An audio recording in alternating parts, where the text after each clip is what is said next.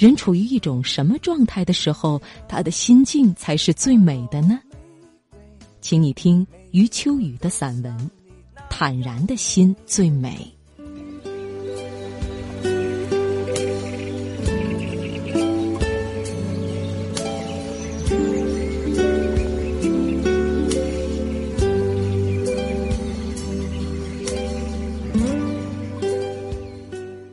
活着真叫累，有人这么感慨；真叫烦，更有人这么虚叹。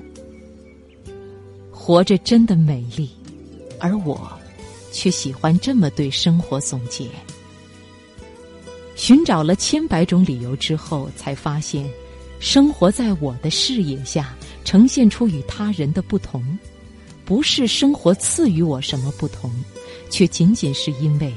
在我胸襟之中，盈盈的盛满这么两个字：坦然。我坦然，于是我心美丽；我心美丽，于是我的人生跟着美丽。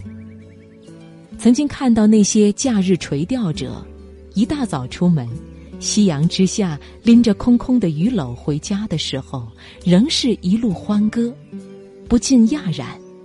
付出了一天的等待，却一无所获，怎么还可以如此欢乐满怀？给我的回答却是：鱼不咬我的钩，那是他的事儿，我却勾上来一天的快乐。对钓鱼的人来说，坦然是一种失意后的乐观。曾经看到那些下零点班的纺织女工，写满倦意的脸上。却交织着与朝霞一样灿烂的笑靥，我便想，女孩子从事这种职业，怎么说也不是最让人满意的。他们给我的回答却是：公主永远只有一个，但如果没人为她编织出那么多彩锦，一个公主也没有啊。对织布的人来说，原来最美的那匹布，却是穿在了自己的身上。坦然是沮丧时的一点调试。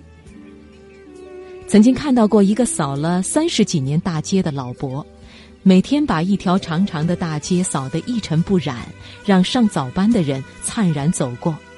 我便想，这么几十年这样平平淡淡的过，这老伯可以说是小城里生活的最不顺心的一个人了。他给我的回答却是。这条街只有我扫得最干净。对扫街的人来说，原来扫得最清洁的，恰恰是自己的心。坦然是平淡中的自信。忽然想起泰戈尔最有名的一句诗：“天空不留下鸟的痕迹，但我已飞过。”这不就是对坦然所做的最好的诠释吗？是啊。很多的事情得失成败，我们不可预料，也承担不起。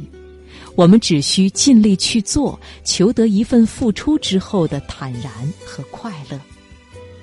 许多的人，我们捉摸不透，防不胜防，往往是我们想走近，人家却早已设起屏障。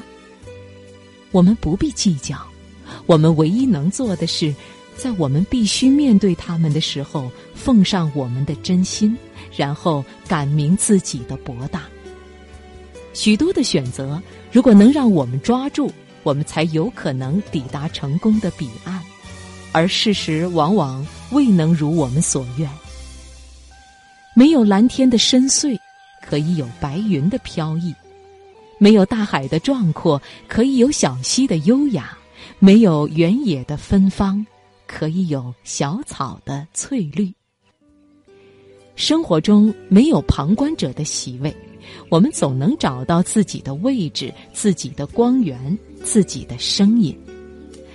我们有美的胸襟，我们才活得坦然；我们活得坦然，生活才给我们快乐的体验。